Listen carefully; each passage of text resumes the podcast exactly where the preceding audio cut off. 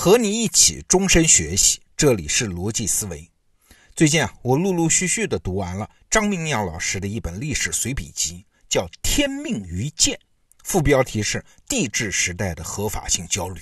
啊，这本书的电子版我们得到里面也有。那这本书当中，我印象最深的一篇是写曹丕的。对，就是那个曹操的儿子，完成他们老曹家篡魏大业的魏文帝曹丕。那这篇文章的名字也很耸动啊，叫“该得诺贝尔和平奖的曹丕”。哎，奇怪，匪夷所思吧？确实啊，曹丕篡了汉献帝的位，形式上呢搞的是禅让制，是政权的和平交接，没有流血。但是你想啊，篡位这种事儿，在道义上他毕竟站不住脚啊。怎么说也不该得什么诺贝尔和平奖吧？啊，总不能说你曹丕干了个坏事啊，但是没有杀人，你就成了道德模范。好，我们来看看作者为什么这么说。话说啊，这是公元二百二十年的十二月十号，当时的魏王曹丕接受了汉献帝的禅让诏书，登基为帝。那这件事呢，无论是当时还是后世啊，大家心知肚明啊。这种禅让和传说中的尧舜禹的禅让，它当然不是一回事因为到了这个时候，大汉朝廷的各种军政实力都掌握在他们曹家手中。哎，你想当皇帝，你就直接当嘛，又何必搞那么多虚伪的繁文缛节呢？哦，汉献帝光禅让诏书就下了四回，哎，人家曹丕义正辞严地推脱了三次，啊，群臣更是劝进了数十次。这曹丕才扭扭捏捏的上台。你曹家明明不是以德服人嘛，你这是拿刀服人呐！你明明是逼的人家，非要让人家承认还是自愿的。你说这种虚伪是不是很恶心呢？当然了，可能曹丕自己都没有想到，他开创的这一套虚伪的流程，居然成了一个政治传统。你看啊，曹魏代汉是这么干的，过了四十几年呢，司马家把他们曹家赶下来，也是这么干的。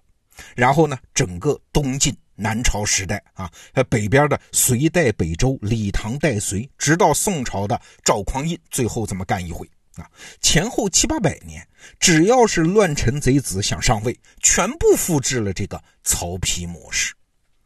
那这个模式的价值在哪儿呢？它真的仅仅是虚伪吗？哎，不是。如果你学过咱们得到 APP 里面包刚生老师的政治学通识三十讲，你就会知道。权力运作的过程啊，其实不仅是一个暴力过程啊，它更是一个汇聚共识的过程。只有在达成共识的基础上，暴力才是一个有效的权力杠杆。这么说就明白了，为什么曹操就是曹丕他爸爸的时候就已经掌握了汉朝的全部军政实权，但是他还是不敢自己做皇帝的原因呢？为啥？因为还没有达成共识嘛。有这么个著名的故事啊。孙权有一次啊，就向曹操称臣，说啊，我愿意当你的丞相，但是您就别当什么大汉丞相了，你就当大魏的皇帝好不好啊？哎，曹操拿到孙权的信，就冷笑了一番啊，说你们都看看，孙权这个小子，他是要把我放在炉火上烤啊！视而欲拒无着，炉火上耶。你看，这就是曹操当时的判断。虽然当时啊，他已经完成了篡位的全部准备，什么加九锡、封魏王这些程序都走完了，但是只要他觉得，哎，这事儿眼下好像还不是上上下下方方面面的共识，他就还是不敢走出这最后一步。比如说，当曹操要进位魏公加九锡的时候，他班底里面最核心的那位文臣谁呀？就是荀彧，居然就跳出来反对啊！啊，他给曹操写信说：“你要秉忠贞之志，守谦退之节。”就说，我们这些人跟你干是为了扶汉室啊，怎么搞到最后你自己要上位呢？这荀彧可不是一般人啊，他可是曹操的嫡系班底，是曹操最倚重的老臣。那这样的人一跳出来反对，不仅朝野震惊，就连曹操本人可能也万万没有想到。曹操因此就记恨荀彧啊，有一种记载就说荀彧后来也因此被曹操给弄死了。但是你杀一个人容易，你曹家手里有刀吗？但是这是个信号啊，说明天下人并没有达成共识，就是在你曹操阵营自己里面也没有达成共识。哎，这怎么办？对，后来曹丕的禅让制其实就是解决这个共识问题的。我们来看看这个过程是怎么完成的。当时曹丕刚上台啊，他面对的是三拨人。第一波呢是自己曹家阵营里的支持者，那第二波呢是潜在的反对者，第三波呢，哎，就是一个人，就是汉献帝。好，我们先来看第一波人，曹家的支持者。公元二百二十年初，这曹操一死，曹丕继承了他的位置。虽然大家都承认你这个继承人啊，但是毕竟你是少主啊，和曹操相比，这个权威还是差了一大截儿。所以呢，曹丕这个时候想巩固自己的权威，他必须给大家好处。但是，请问你还能给出什么好处呢？当然就是让大家当上开国元勋了。所以啊，这个时候不仅是曹丕自己想当皇帝啊，为了让这些跟随曹家这么多年的文臣武将得点好处，看见奔头，他也不得不马上开启当皇帝的流程。哎，这个时候采取禅让制的好处是。大家就形成了一个默契嘛。我曹丕，我只管推辞，但是你们这些曹家的支持者，你们得拼命的劝进呐，你们得挖空心思的写劝进表啊，找一堆理由说我应该当皇帝。好，只要你们写，这是你们要的啊，我是被你们逼的啊。在这个过程中，我是不是假惺惺的？这不重要，重要的是你们都白纸黑字的表了态。这个皇位是我们大伙儿并着肩一块儿篡的，历史责任不能由我曹丕一个人来担。那 简单说就是把曹魏阵营里的每一个人都拉上了篡位的战车。你看，这是不是在内部就形成了共识？好，我们再来看第二拨人，就是那些内心里面嘀嘀咕咕、对曹魏篡汉可能不满的反对者。啊，这些人虽然没有明说，但是没准内心有对大汉王朝的依恋啊，有儒家的那种主流意识形态啊，这样的人可能都有啊。曹丕虽然不知道他们是谁，又在内心里反对到什么程度，但是理论上你不能排除这样的人确实存在啊。那这个时候禅让制的好处又体现出来了。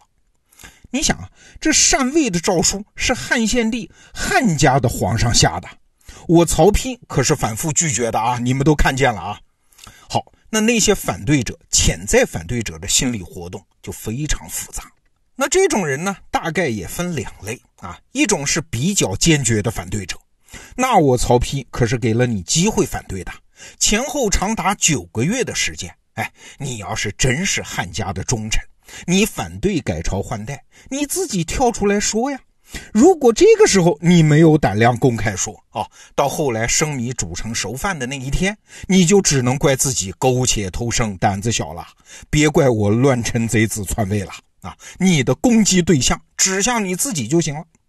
那如果是那些不太坚决的反对者，哎，心里就一想嘛，哎，我是要当大汉朝的忠臣的，但是汉献帝皇帝自己都撂挑子，你看他反复下禅位诏书啊，我也没办法。好吧，就顺了汉献帝的心吧，按他的意思办。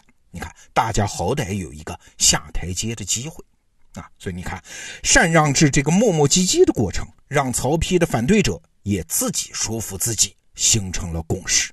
好，最后还有第三波人啊，就是这个事件中的当然的受害者汉献帝。这汉献帝可不是一个任人欺负的怂人呐，在曹操的时候，不就搞出什么衣带诏之类的花样吗？他作为一个四百年皇朝的末代子孙，无论是出于对于自己家族的责任，还是出于对自己安危的担心啊，拼死一搏，那不是没有可能的。哎，所以这个时候禅让制有起作用了，因为是禅让啊，它其实暗示了皇权转移之后的事态发展。那你想啊，古时候尧把江山传给了舜啊，那舜总不能上台之后就把尧给弄死吧？所以启动禅让制，等于也是曹丕公然的承诺：我不伤害你汉献帝的人身安全。从人性上说啊，你只有保证了失败者安全出局，才能保障成功者顺利上位。